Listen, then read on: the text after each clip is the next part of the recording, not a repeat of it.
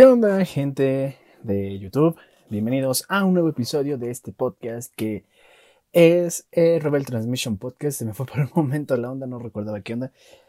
Y pues bueno, gente, eh, hoy tenemos un episodio eh, que, trama, que, trata un tema un tanto polémico. Yo ya sé que les dije que, que, no iba a tratar polémicas aquí.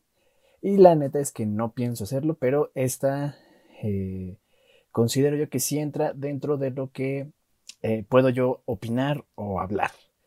Eh, ya, seguramente ya muchos están pensando en qué es. Obviamente hablo del lanzamiento de Howard's Legacy, toda la polémica que se armó alrededor.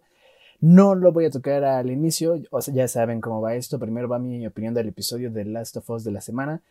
Y bueno, los temas que vamos a ver hoy, pues no sé, de una vez para que estén enterados. Obviamente ya lo dije, el episodio 4 de The Last of Us. Eh, la nueva bandlist de Yu-Gi-Oh!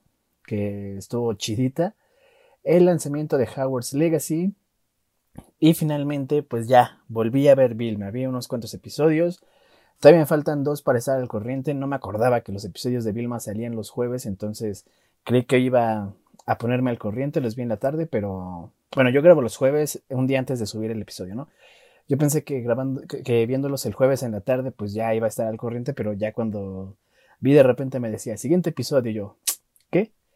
Pues ya era de que ya habían sacado, sacado los últimos dos, que son el 8 y el 10. No sé cuántos episodios va a tener la temporada, yo me imagino que 12. La historia finalmente ya empezó a avanzar, pero sigue siendo una cagada y un episodio horrible. Pero ya llegaremos a eso. Primero vamos, como ya lo dije, con el episodio 4 de The Last of Us, que bueno, ahora sí ya hice unas anotaciones mientras lo veía para eh, estar un poquito más eh, estructurado todo y así, ¿no? Nada más que hoy vengo un, un, poquito, con motivación un poquito, no mala, pero rara. ¿Por qué? Porque pues, eh, no sé si lo han notado, yo me imagino que sí por los sonidos que a veces hay, pero yo eh, tomo una cerveza mientras grabo el podcast. Eh, generalmente tomo, no sé, este, los primeros podcasts fueron Victoria. El pasado fue... Eh, pues eso también fue una victoria, de hecho, creo. No sé, hay de vez en cuando una... Ah, no, fue una carta blanca. Y hoy estoy tomando Pacífico Suave. O sea, la cerveza que yo estoy tomando al grabar el podcast es Pacífico suave, o sea, güey, de por sí la Pacífico sabe a cagada, no me imagino, este, cómo va a saber suave. Pero bueno, este, a ver qué tal. No le voy a decir que no a una, a una cerveza gratis, entonces, pues bueno, eh, vamos a comenzar con esto. El episodio 4 de The Last of Us ya finalmente como que se enfocó un poquito más en la acción, ya la trama otra vez se vuelve a avanzar el episodio pasado, que es el episodio 3, uno de los mejores, si no es que el mejor de toda la serie, nos mostró una trama, digamos, alterna eh, con los personajes de Billy Frank, la relación que tuvieron y todo eso. Y la verdad es que estuvo bastante, bastante bueno ese episodio, eh, pero no hubo tanta acción como tal. De hecho, solamente hubo acción, según recuerdo ahorita, nada más cuando llegan los saqueadores al refugio de Billy Frank y y pues ellos se ponen a dispararles y así, la valla que los electrocuta y todo, pero no, no duró tanto, fue como dos, tres minutos a lo mucho. Y eso fue todo. Infectados hubo poquitos, pero realmente no hubo una confrontación con ellos, sino que las trampas de Frank, creo, o de Bill, no recuerdo quién es quién, eh, pues eran los que las que acababan con ellos. Eh, y en este episodio ya otra vez hubo más este, acción. No hubo infectados, hasta donde yo recuerdo. Pero eh, sí hubo acción contra otros asentamientos humanos. Que bueno, algo que cabe destacar aquí es que Joel, Joel, es que yo, oye, o sea, no puedo decir Joel, para mí es Joel.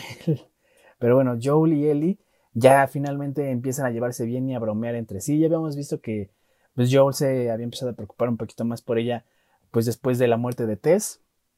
Pero aquí ya empiezan a bromear, a llevarse bien. Eh, creo que lo que ayudó bastante es el, el, libro de chistes que Eli encontró y así.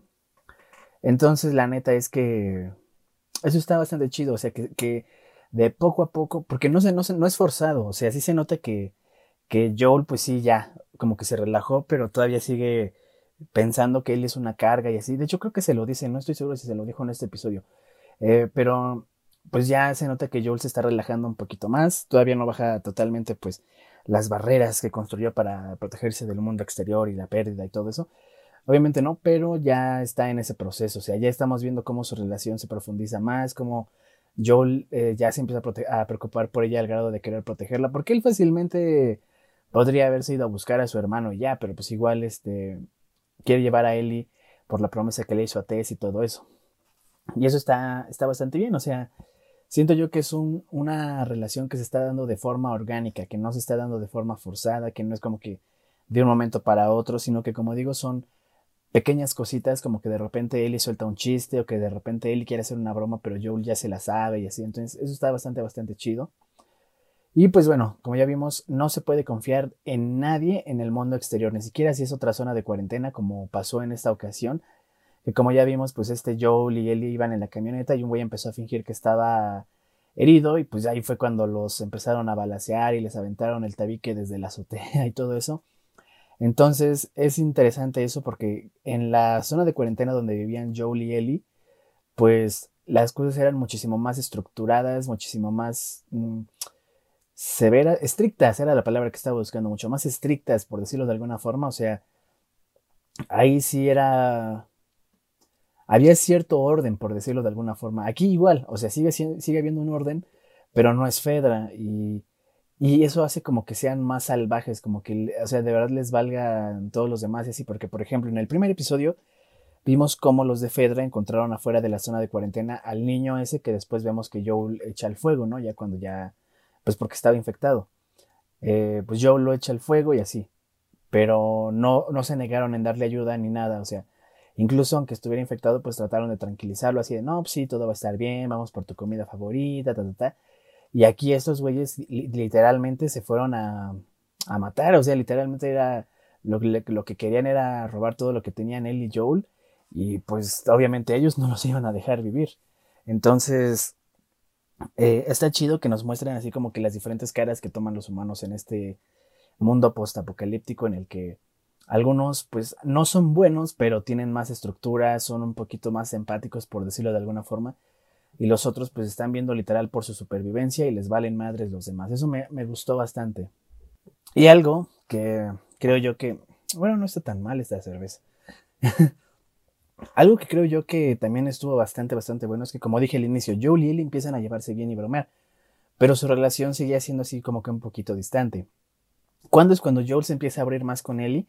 Pues a partir de que ella le dispara al chavo que ya casi lo mataba. O sea, en la escena cuando eh, chocan la camioneta y ya se tienen que bajar porque pues ya los estaban rodeando y que Joe le dice, métete al agujero ese y ahí espérame. Pues si Ellie no hubiera sacado el arma de la casa de Billy Frank, o a lo mejor sí por su navaja, pero si Ellie no hubiera, no se hubiera aventado a los madrazos ahora sí, pues Joel ya no, ya estaría muerto. Y siento yo que eso también, o sea, aparte de que Joel, pues sí, ya como se empezaron a llevar mejor, pues ya la ve más como lo que es, ¿no? Que es una niña que él tiene que proteger y así, que poco a poco está retomando su sentido de paternidad, su humanidad y todo eso, pues también eh, es más empático. ¿Por qué? Porque pues él sabe, o sea, y él lo menciona, ¿no? Sí, la primera vez siempre es muy difícil, así. Eh, o sea, él sabe lo que es quitar una vida, sabe que alguien como él no debería llevar ese peso sobre los hombros. Y eso está muy chido porque yo la quiere ayudar de forma auténtica. O sea, él fácilmente podría haber ignorado eso, podría haberla regañado nada más. O, bueno, también vimos cómo le enseñó a empuñar un arma, que ya le dijo que pues va, está bien que tenga su arma, que no la ponga en la mochila porque se va a disparar en la cola y así. Entonces estuvo bien, eh, que, diga, entonces este, la neta es que... Ay, se me fue el punto. Pero bueno, a lo que iba es que...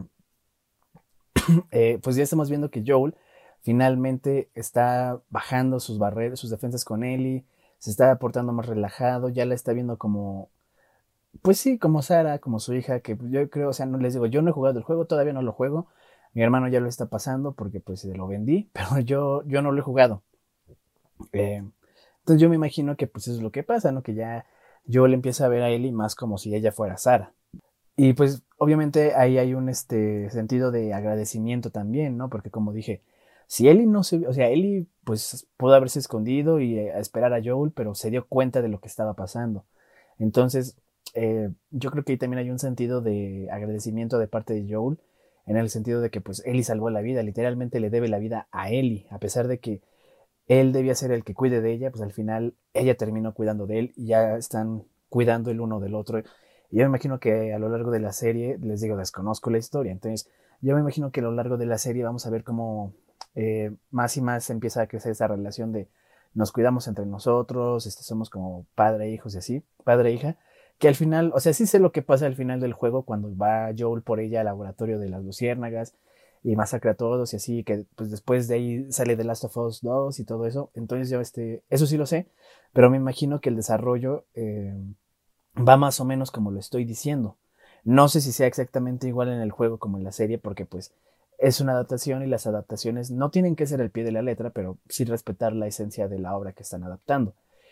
Que eh, también eso, eh, el que Ellie matara a ese güey, pues hizo, les digo, Joel pensó que ella no debería cargar con el peso de una muerte así y todo eso, pues ahí de, no, pues fue mi culpa, tú no deberías haber hecho esto, pero ya después vemos que Ellie le dice que, que no es la primera persona que lastima. Realmente no profundizan más en eso, pero eh, yo me imagino que los siguientes episodios pues lo van a mostrar, pero sí está chido ya ver este que, que pues sí, Ellie no solamente es esta chava tan alegre que todos vemos y así, sino que también tiene por ahí sus, sus problemas en el pasado y todo eso. Entonces yo, yo espero que sí exploren más el pasado de Ellie porque siento que es bastante interesante. Yo no, les digo, yo no sé cómo sea en el juego. No me interesa saber cómo es en el juego. Yo estoy viendo la serie y sí, puede ser que sea lo mismo o un 90% parecido, pero yo no sé si en el juego exploran eso o no, entonces para mí sí es interesante el saber si van a explorar o no el pasado de Ellie. Y pues bueno, este es el primer episodio que acaba en un cliffhanger, creo yo, porque pues el, el primero acabó cuando salieron de la zona de cuarentena y que vemos cómo van caminando en la noche y así, ¿no? Para la ciudad. Pero eso no es un cliffhanger. El, el episodio termina bien. El segundo acabó en Ah, el segundo sí no me acuerdo en qué acabó. O sea, sí en la muerte de Tess y creo que nada más ah, este, acababa en que ellos se iban, ¿no? Ah, bueno, en el, primer episodio, no, el primer episodio creo que acaba en que se van, sale lo de la ciudad que están caminando hacia ella. Y luego vemos el departamento de Joel y que está sonando en la radio una canción con el código de problemas. Pero, pero pues creo que todavía no retoman eso, no estoy muy seguro. En el segundo episodio acaba, creo yo, recuerdo que es cuando este termina, cuando explota Tess en el museo y pues Joel y Ellie se van y ya, este, según yo ya acaba. El tercero acaba en que encuentran este, la nota de, bueno, en que entran a la casa de Billy Frank y todo eso, ¿no? Este, y este cuarto acaba en que están dormidos en el edificio y los despiertan en la noche que este yo puso los vidrios así de, no, si, si alguien llega yo lo voy a escuchar y así. Y pues ya vimos que no lo escucharon porque pues ya tenían prácticamente amenazada a Ellie y pues ese güey se despertó y pues ya nada más le hicieron el shh y pues ahí acabó. Entonces me pareció un muy buen episodio, la trama avanzó, pero no solo eso, sino que también avanzó el este la relación entre Joel y Ellie porque les digo, en el primer episodio pues no se desarrolló tanto, ¿no? El primer episodio fue más introducción a los personajes, obviamente como cualquier serie, pues entonces no hay tanto, no se profundiza tanto entre las relaciones de los personajes. En el segundo, pues este terminó con el shock de la muerte de Tess, que Tess y Elysis ya se estaban llevando mejorcito, ya se estaban llevando bien y así. Pero Joel todavía la seguía viendo seguía viendo a Ellie como una carga. De hecho, todavía le sigue viendo como una carga, pero pues ya es menos. El tercer episodio, este, pues no vimos nada de ellos dos, entonces no, no se desarrolló su relación pero en este ya, entonces eh, me pareció bastante bien. todo, o sea, todo, les repito, en conclusión, ya para terminar con esta sección, me pareció muy bien la forma en que se llevó la relación de Joel y Ellie. Me pareció bien que ya este, se haya retomado la acción, que creo que lo están llevando bien. Así un episodio tranquilo como el primero, un episodio con acción como el segundo, un episodio tranquilo como el tercero, un episodio con acción como el cuarto. Entonces yo me imagino que el próximo a lo mejor es este un poquito tranquilo, que ese sale hoy. Hoy hablando del día en el que sale el podcast, porque el domingo es el Super Bowl y pues obviamente la gente va a preferir ver el Super Bowl, al menos en Estados Unidos.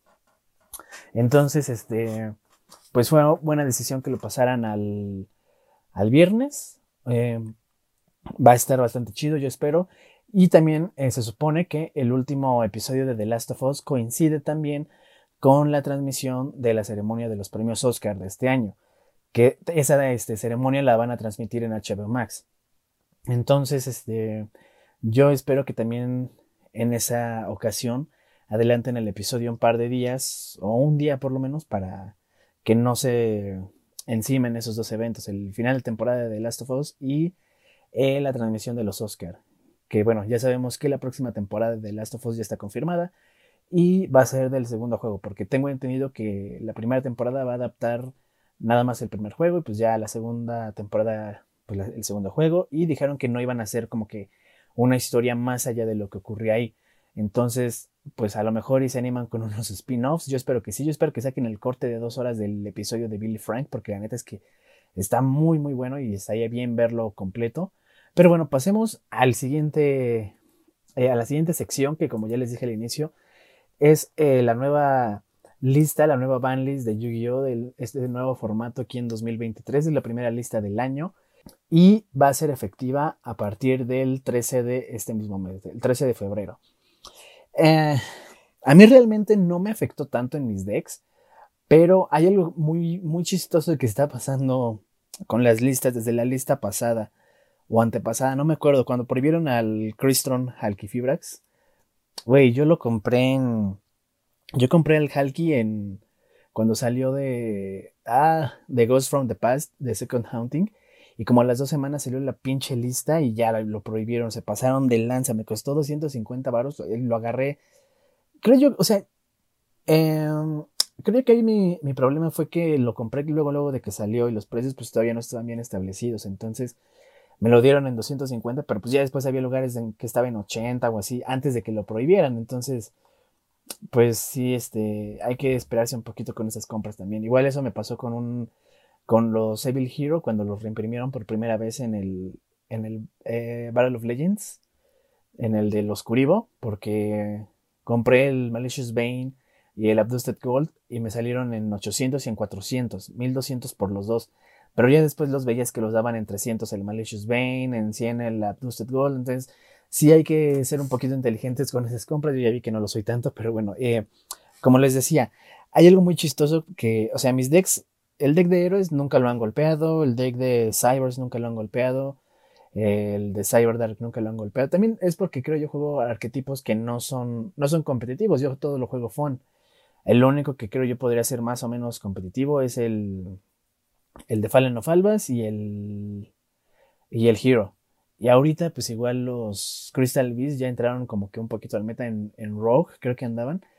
Pero eh, yo desde niño, o sea, desde el 2010, de que yo tenía unos 12, 13 años, o antes, 2009, igual unos 10, no, unos 12, sí, 12, 13 años, no sé, ya me estoy confundiendo. El punto es que desde esas, desde esas fechas, cuando yo este, empecé a jugar Yu-Gi-Oh! ya, digamos, eh, aprendiéndome bien las reglas, ya no jugando como en la primaria, de me invento este efecto y esta carta hace eso, aunque yo no, lo, yo no sepa si en realidad lo hace pues yo quería un deck de Ice Barrier, de los que venían en el Hayden Arsenal, que el primero fue temático de Brionac, el segundo de Trishula, no, de, ay, ¿cómo se De el tercero de Gungnir y el cuarto de Trishula.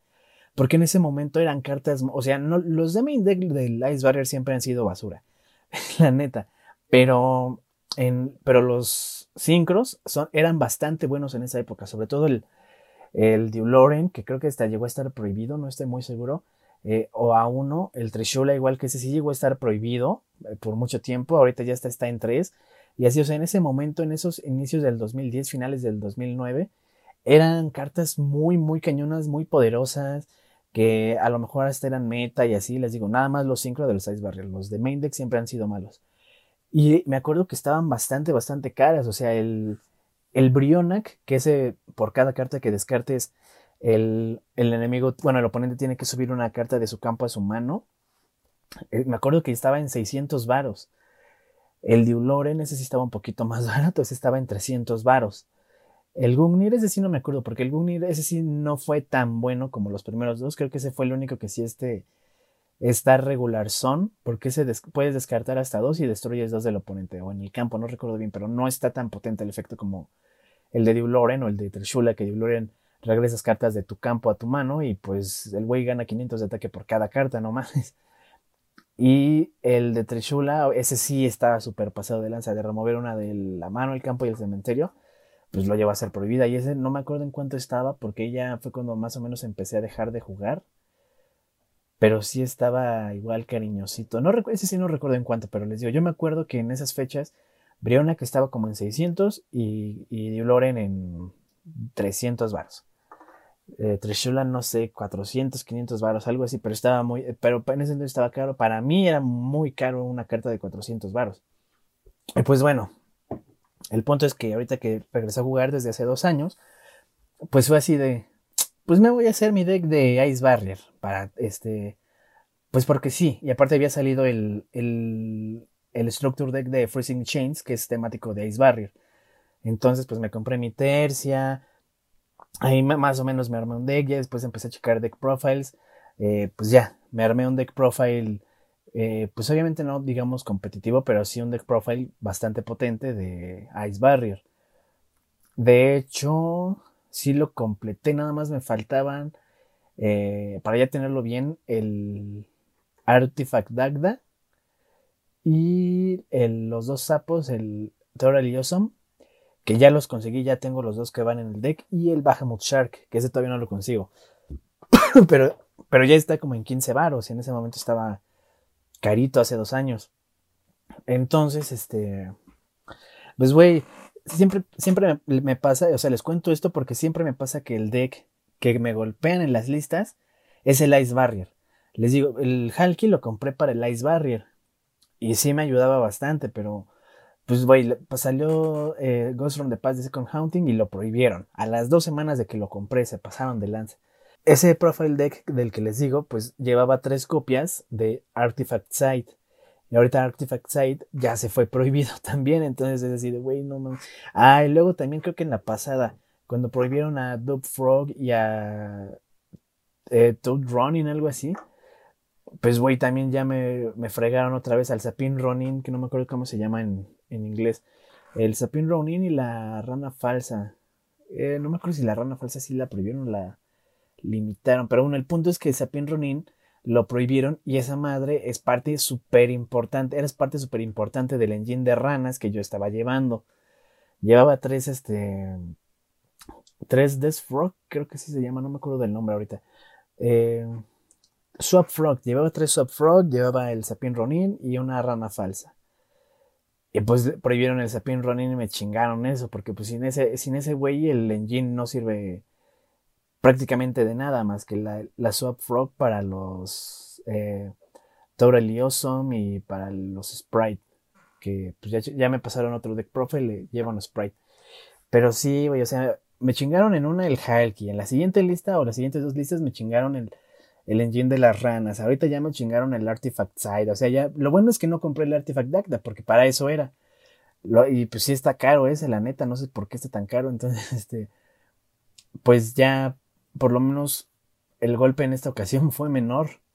También, este. Bueno, prohibieron ese Artifact Side. Prohibieron la estatua barrera de los vientos tormentosos. Que esa no me pegó a mí. Pero sí le pegó a varios. Y bueno, no me pegó directamente porque yo me quiero hacer un deck de Flowanderis porque me gusta la temática de Fluwanderis. Y en ese deck, pues sí iba la, la estatua y ahorita pues ya me, me chingó. Y también, ah, no, sí, también me chingó porque ahorita entonces la estatua que está subiendo es la de agua, la de las profundidades o de los ahogados, algo así. Y tengo que conseguir tres copias de esa madre y esa madre creo que no la han reimpreso desde Cyber Dark Impact, que fue cuando salió. A ver, voy a buscar este Barrier, Statue. Eh, Water Yu-Gi-Oh! No me acuerdo del nombre. Barrier Statue of the Torrent. A ver, esa, esa cosa es la que ahorita va a empezar a subir, según yo. Y eh, no dice aquí. Es, que eso es lo malo. O sea, la wiki de Yu-Gi-Oh! En, en, inglés no dice las expansiones en las que ha salido. A ver. Eh, Lexi Sobres. Salió en Cyberdark Impact. Salió como promo pack de OTS del cuarto. Y salió en Maximum Gold. Entonces sí, ya lleva ratito que no... O sea, porque Maximum Gold desde hace tres años. Bueno, de finales del 2020, dos años, dos años. Entonces sí, este, ya lleva ratito que no sale, tengo que conseguir tres y esa madre ahorita está subiendo. Entonces sí, está, sí también me pegó un poquito por esa parte. Eh, prohibieron al... sí, es cierto. Al deck de Laments lo mandaron al carajo. Sí, sí, sí lo. lo agarraron, le dispararon, lo embolsaron, lo quemaron, lo echaron al lago y no, el tío Lamens ahorita sí, este, no mames, o pobres de los güeyes que compraron su engine de Tear Laments o se armaron su deck de Tear Laments porque sí lo hicieron cagado, o sea, de prohibieron al Tear Laments Kitkalos, que es una fusión.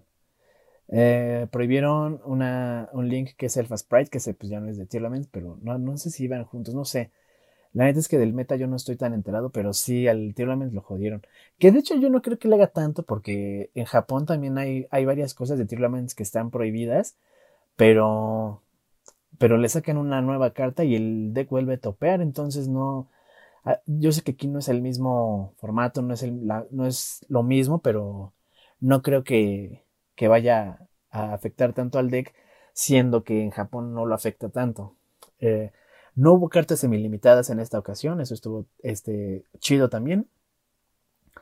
Y em, eh, limitaron a Aido, el sentinela antiguo, Limitaron a Kelbeck, la guardia antigua, Keldo, la protectora sagrada, Amudora, el oráculo de la espada, y oh, aquí vienen los Tirlaments que están limitados, que es Tirlaments Habnis, Tirlaments Merly y Tirlaments Shade. Entonces sí, Tirlaments lo...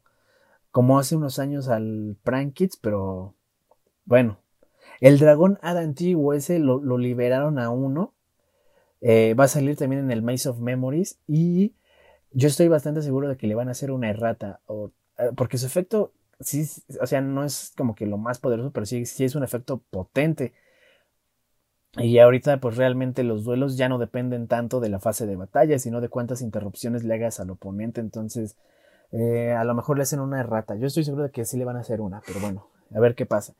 Que ese también empezó a subir en cuanto lo liberaron. Lo bueno es que yo ya tenía uno que compré hace unos años, hace como 10 años igual, que era común porque en ese entonces yo quería comprar todos los dragones de 5DS, que son el, pues el Ancient Fairy Dragon, el Stardust Dragon, el Red Darkfine Dragon, el Blackwing Dragon, el Black Rose Dragon y el Livestream Dragon, que también lleva el Power Tool, ¿no? Actualmente tengo el Ancient Fairy, tengo el Stardust y el Black Rose Dragon. El Blackwing no lo tengo, el Red Archfiend no lo tengo, tengo el Red Scarlet Archfiend, algo así el que es como que la versión mejorada, el equivalente a la Stardust Spark Dragon. Y el Livestream y el Power Tool, pues no, porque tengo entendido que esos también subieron bastantito hace unos, hace poquito relativamente. Y liberaron un buen de cartas. Destruido el escalofrío del dragón perdido ya no está limitada, ya está a 3. Jet Synchron ya no está limitado, también está a 3. Eh, Mecabestia Fantasma o León tampoco está limitado, eh, ya está a 3. Eh, Igual que, o sea, todas las que voy a decir están liberadas a tres. El rey verdadero, Lithosajim, el desastre, está liberado. Yatagarasu, Yatagarasu ya está a tres, que pues realmente eh, yo creo que tomaron esa decisión porque pues ya vieron que no, o sea, actualmente ya no es como que el Yatalok sea un, un combo tan cañón, creo yo. Entonces, este, pues ya está a tres. Sirviente de Endymion y Resort Spiral. Entonces, pues una lista bastante, bastante cañona, sobre todo para los jugadores Tierlaments. Les digo, a mí me pegó indirectamente, me pegó de dos formas, directa e indirectamente. Directa porque pues ya Artifact Site se fue al carajo. Y yo llevaba tres en el deck Dice Barrier. Eh, la estatua barrera de los vientos tormentosos fue prohibida, entonces pues la estatua que va a subir es la estatua de agua. Y, y yo necesito tres copias de esa madre que nada más ha tenido dos eh, reimpresiones. Pero bueno. Entonces, bueno, eso es todo referente a esto que es la, la eh, banlist, la nueva banlist de Yu-Gi-Oh! de este nuevo formato. Y pasemos a la siguiente eh, sección que pues ya, el lanzamiento de Howard's Legacy. Güey, ya hice un TikTok al respecto, ya di un poquito de mi opinión. Les digo, a mí no me gusta meterme en esta clase de polémicas, más porque es con movimientos sociales que pueden llegar a ser muy radicales y dañinos, justamente como lo está mostrando el lanzamiento de Hogwarts Legacy. ¿Por qué? Porque la gente que lo compra o que lo juega está siendo acusada de promover la transfobia quién sabe qué, por el simple hecho de tener un juego, de jugar un juego que, güey, la gente normal, la, el 99% de la gente no compra Hogwarts Legacy pensando en sí, le voy a dar más dinero a J.K. Rowling para que siga promoviendo la transfobia y el no, güey, la gente no lo compra con esa intención, la gente lo compra porque le gusta Harry Potter, porque le gusta eh, recordar su infancia o algo así. Y güey, se me hace, sí se me hace muy hipócrita todo esto porque a ver, sí, J.K. Rowling tal. Ok, entonces, no hay que jugar Hogwarts Legacy porque promueve la transfobia. Pero entonces, ¿por qué sigues comprando en Amazon? ¿Por qué sigues usando Google?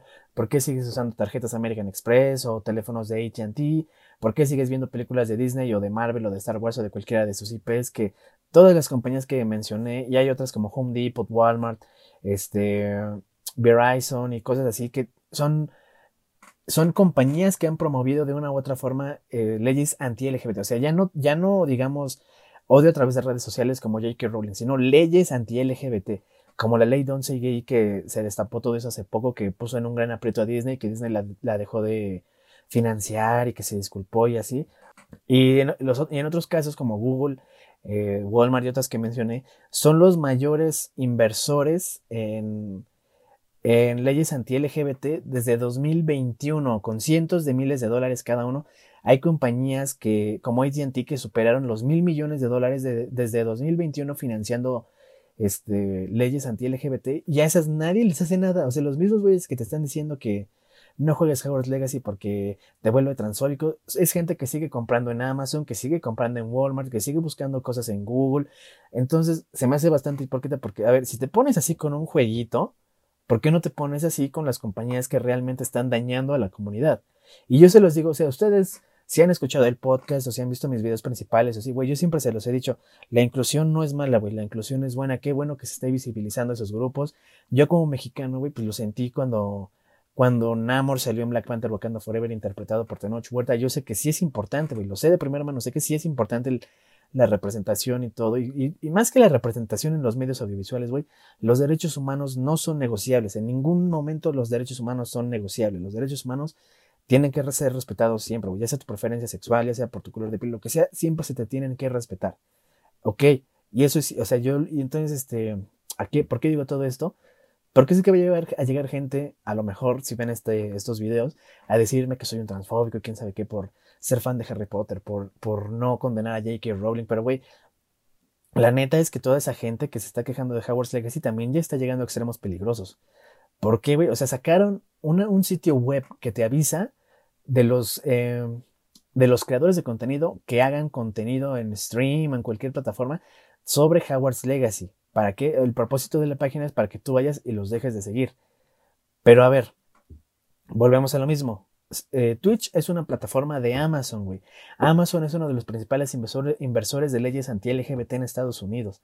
Entonces, ¿qué congruencia tiene que tú te estés quejando del juego de Hogwarts Legacy por expandir la transfobia, quién sabe qué? Cuando tú estás usando una plataforma que le genera ingresos, que le genera números, que le genera inversionistas a Amazon, que es de los mayores eh, inversores en leyes, o sea, no en redes sociales, en leyes anti-LGBT. Cuando tú te estás quejando de Howard's Legacy en Twitter, que Twitter es propiedad de Elon Musk, que es un güey que es eh, transfóbico, obviamente, güey, que ha hecho tweets burlándose de la idea de los pronombres y cosas así, y sigues usando Twitter y el hecho de que tú uses Twitter, aunque no pagues por él, hace que seas un número más, que, la estadística crezca gracias a ti. ¿Qué es lo que hace Elon Musk con esas estadísticas? Las muestra inversionistas, las muestra publicistas para que inviertan en su sitio en publicidad, para que inviertan en su sitio y eso le da más dinero a Elon Musk. Pero es más fácil, güey, llegar y decir, no, el, el juego es malo porque transfobia y tú eres malo si lo juegas. O sea, es más fácil llegar a eso eh, llegar a decir eso, sentirte realizado, sentir que ya hiciste tu buena acción del día, que eres un revolucionario, que estás apoyando el cambio, cuando lo único que estés haciendo, güey, es activismo de sillón, activismo inútil, güey. O sea, no, no, yo lo dije en mi TikTok, no los veo boicoteando Lego, güey. ¿Por qué? Porque Lego está haciendo sets de Harry Potter y obviamente una parte de esas ganancias de los sets de Harry Potter van a parar a las manos de J.K. Rowling. No los veo boicoteando los parques de Universal en Orlando, porque los parques de Universal en Orlando tienen atracciones de Harry Potter. Y obviamente parte de esas ganancias también va a parar a J.K. Rowling. Pero claro, es más fácil tuitear que eh, si juegas eh, Howard's Legacy eres malo. A ir a los parques y hacer un plantón afuera y hacer cambios de verdad. O sea, yo entiendo que es mucho más fácil, que es más fácil sentirse una buena persona de esa manera. Entonces, la neta, sí se me hace muy hipócrita también las acciones que están tomando, porque les digo, sacaron esa página que te avisa de los creadores de contenido que hacen algo con Howard's Legacy, y el propósito original es que los dejes de seguir, pero la gente no hace eso. La gente va y empieza a acosar a los creadores en sus redes sociales, en el chat de, Twitch y todo eso. O sea, güey, o sea, están intentando proteger a una comunidad que se ha visto acosada a través de los años, acosando gente, o sea, haciendo lo mismo que, les, que no les gusta a ellos que les hagan. Por eso es que la gente, por eso es que mucha gente no toma en serio estos movimientos, por eso es que estos movimientos son vistos muchas veces como algo hipócrita, porque de hecho lo son, güey, y esto lo está demostrando, güey. el hecho de que tú acoses a alguien porque quiera jugar un juego sin hacerle daño real a nadie, eh, eh, te vuelve lo mismo que de lo que tú te estás quejando. O sea, la verdad es que si este juego destapó una hipocresía muy grande. Por mi parte, yo ahorita no lo voy a jugar. ¿Por qué? Porque pues es un juego de lanzamiento y yo ahorita no puedo pagarlo, honestamente. Aparte de que voy a pasar otros juegos antes. Pero la neta sí se me hace muy hipócrita eso, güey. O sea, ayer yo le dije a un güey, güey, ok, tú te estás quejando de Howard's Legacy, pero te estás quejando en TikTok, güey. O sea, TikTok es una plataforma china.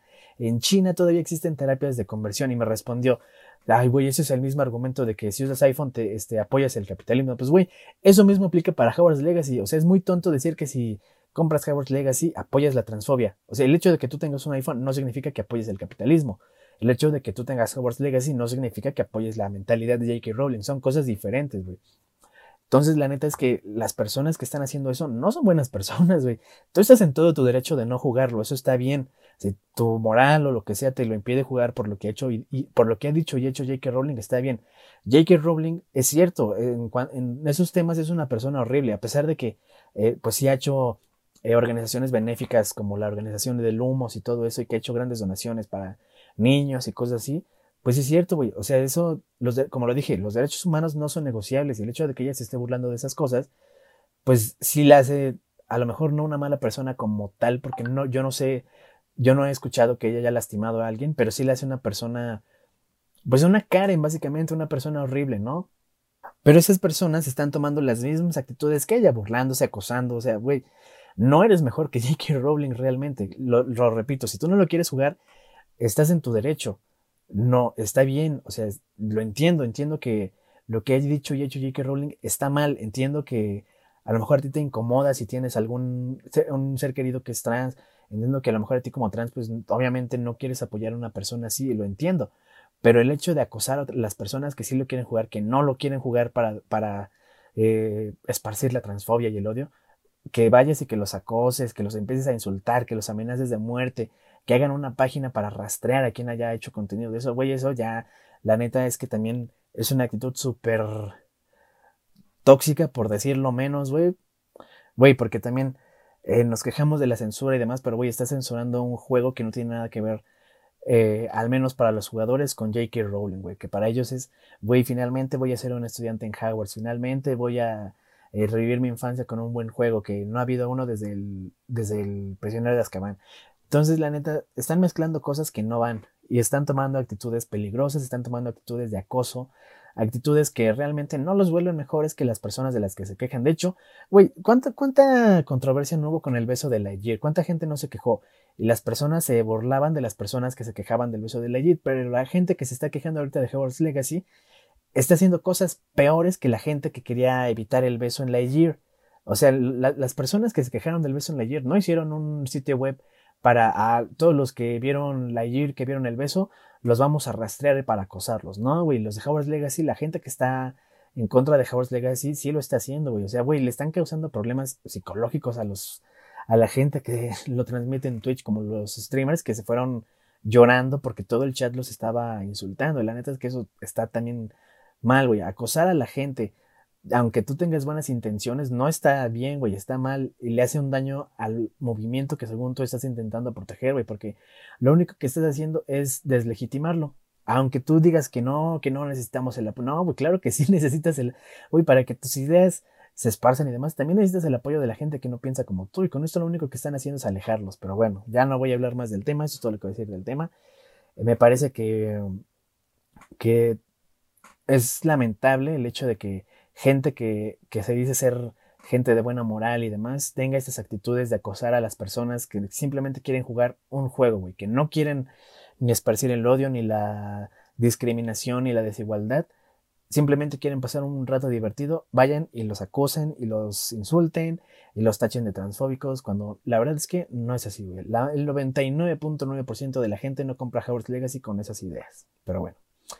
Pasando al último, volví a ver Vilma. Eh, lo dije al inicio, este, pues yo eh, empecé a ver Vilma porque eh, pues era para, pues para criticar bien la serie, porque sí, güey, no, no voy a llegar a decir que es una mamada si no la he visto.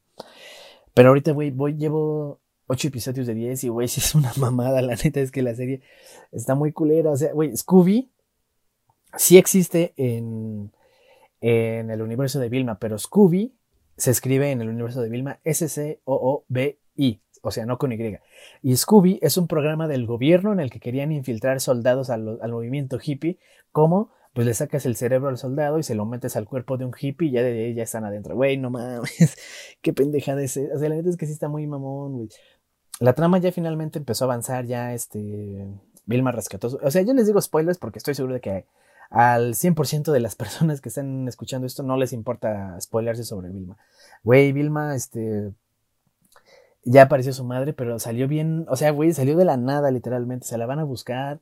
Y entonces hay una parte en la que Vilma se va a caer a una grieta y se va a morir. Y de repente la mamá sale de la nada y la salva. Y Vilma, qué bueno que te encontré, te extraño mucho. Y la saca, güey, no, man. Así se pasaron de lanza. O sea, y este. Lo único bueno es que y eso bueno, entre comillas, es que ya hubo metareferencias, eh, o sea, a otras cosas de Scooby-Doo, este, por ejemplo, las persecuciones de que van, la musiquita de las persecuciones como de tirin, tirin, tirin, ah, bueno, más o menos así, este, ya la pusieron, este, hicieron la primera persecución al estilo de Scooby-Doo clásico, y ay, pusieron ese gag de las puertas de que salen por una y luego entran por la otra, y salen por la de la izquierda, pero entraron por la de la derecha, o sea, sí, que de hecho, ahí hicieron un buen chiste así de, oye, güey, no, este, espérate, Norville, esto no, no debería ser físicamente posible que salgamos así de las puertas. Y Norville, tienes razón, mi percepción de la realidad se está destrozando. O sea, eso estuvo cagado. Debo admitir que sí estuvo cagado.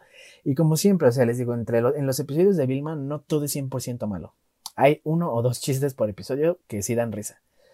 Em, en, esto, en estos dos, pues el que les dije de hace ratito de las puertas, y no recuerdo otro, pero sí había. Ah, sí, así como de que Vilma va al sótano o algo así.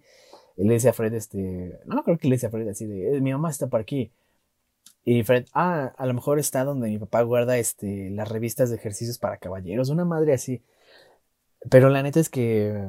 Güey, Vilma. Vilma como personaje es el peor. O sea, yo pensé que las mamás de Daphne eran lo peor, pero ya. O sea, güey, después del desarrollo que les dieron en el episodio 6, creo cuando ya le cuentan, le cuentan toda su historia, no, en el 7 creo, que le cuentan toda su historia a Daphne y, y pues eh, le dicen que de hecho sí la quieren de verdad, que ya no es una carga ni la adoptaron por lástima, sino porque sí la quieren.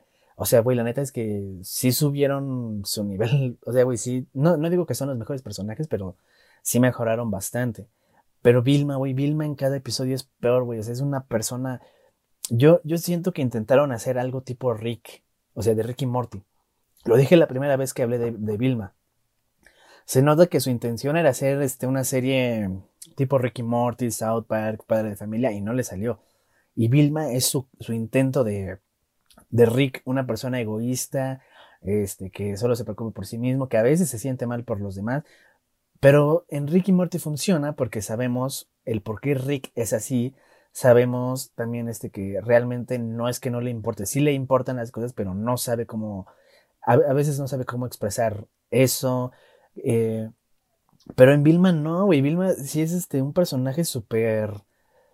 súper odioso, güey, horrible, cada cosa. O sea, güey, antes en los primeros episodios por lo menos intentaban como que esconderlo. Y hacía, sí, de repente hacía ciertos comentarios que, que no estaban chidos, pero. Pero era como de, bueno, ok, pues va, es parte de la serie. Pero, güey, ya en los últimos episodios. ya, ya es así de que. Norville, tienes que estar aquí porque te necesito, no me importa qué otras cosas tengas que hacer. Daphne, me vale madres que tengas que encontrar a tus papás verdaderos. Quiero que me ayudes a mí. Así, güey, o sea, cosas de ese estilo, la neta es que yo no sé cómo es que... Creo que ya confirmaron la segunda temporada, no estoy seguro. Pero, güey, la neta es que no, o sea, yo no podría entender si hay fans de esta cosa, porque es horrible, les digo. Yo la neta le estoy viendo eh, porque quiero criticarla bien y porque Sí, güey, sí, no mames. Em, no, pues creo que todavía no han... Ah, ya terminó la temporada 1, nada más son 10 episodios, ok. Pues la próxima semana les voy a hablar del final de temporada de Vilma. Em, parece ser que todavía no confirman la segunda temporada. Ok, pues es que bueno, y si la confirman, güey, por favor, despidan a Mindy Kaling, despidan a, todos los escritores y productores de esa serie, renueven todo, güey, porque neta, no saben qué chingados están haciendo, güey, están haciendo pura mierda, güey, no, no encuentro otra palabra para describir esto, güey. Vilma es un personaje horrible, es una serie horrible. Lo único bueno de esa serie, la verdad, es Norville. Norville sí es un muy buen personaje. Es cagado, güey, tiene, o sea, su diseño está chingón, eh, su desarrollo ha estado bastante bueno también. La neta es que sí, Norville es, es de lo mejor que tiene Vilma. Obviamente no llega al nivel del Shaggy clásico, claro, pero, pero es una muy buena, es un muy buen elemento. Es de lo único bueno que tiene la serie, si no es que lo único bueno. Porque sí, güey, Vilma es horrible. Daphne, Daphne empezó siendo horrible. También creo que Daphne es de lo mejorcito de la serie. Empezó siendo horrible, pero creo que tiene como que más este ¿cómo decirlo? Es más valiente, es más este, aventada y todo eso que la Daphne original. Y siento que eso sí es un acierto. Y sí, en los primeros episodios es bastante odiosa y... Ah, pero conforme va avanzando y vas viendo su pasado y demás, se vuelve un personaje aceptable tirando a bueno. No les diré que es un buen personaje. Norville sí lo es. Pero Daphne, la neta es que su desarrollo ha estado chido y ver su personalidad, sus traumas y todo eso le salió bastante bien. Eh, Vilma, ya lo dije, es, un, es, una cagada. Y Fred, güey, Fred también. Fred es, está raro, porque no es un buen personaje, güey. De hecho, el 90% de las veces que abre la boca y que, o que dice un chiste o algo así es como de, otra vez este güey. Pero, pero la neta es que a veces sí le sale. Porque lo están haciendo ver como este niñito inútil y así. Y ok, va, está chido que le pongan ese error, ¿no? Digamos. Pero cuando hace, hace chistes como por ejemplo el de que, que se vuelve loco porque no, güey, yo no soy este un niño mimado y quién sabe qué, que se pone todo loco y amenaza a la gente y así. O como en el episodio, creo que es en el episodio 8 que le dicen, vamos a matar a tu papá y el güey se queda pensando y de repente dice, sí, matémoslo y así. Eso está, eso está cagado. No es un buen personaje, pero a veces es un buen comic relief. A eso voy. Y el resto de los personajes, güey, ni siquiera me sé sus nombres. la neta es que ni me interesa aprendérmelo. Si acaso el de la novia de Norville, que es Gigi, que también se me hace, ese se me hace un personaje Xón. O sea, ni bueno ni malo, es X. Eh, mejor que Vilma sí es, pero no es ni bueno ni malo. Entonces, pues bueno, esos fueron, esa fue mi opinión de, de Vilma. La próxima semana les voy a hablar del final de temporada. La neta no espero nada. Estoy bastante seguro de que va a ser horrible, pero... Pero a ver qué tal. Eh, y pues bueno, gente, ya llegamos aquí al final de este episodio. Duró más de lo que yo pensé que iba a durar. Creo que me extendí mucho con lo de Harry Potter. Ya van de grabación este, casi 50 minutos. Entonces, pues bueno, a ver qué tal, qué tan largo queda al final. Y pues bueno, gente, ya saben, si les gustó este episodio, denle like, este, compártanlo, síganme, eh, suscríbanse si están en YouTube, ya saben, todo eso que tienen que hacer para que este podcast eh, siga creciendo, que ahorita honestamente está estancado, pero bueno, Esperemos que los números nos favorezcan en algún momento. Y pues bueno, mi nombre es Ajax, yo soy el Taco Geek y esto fue Rebel Transmission Podcast. Hasta la próxima. Bye.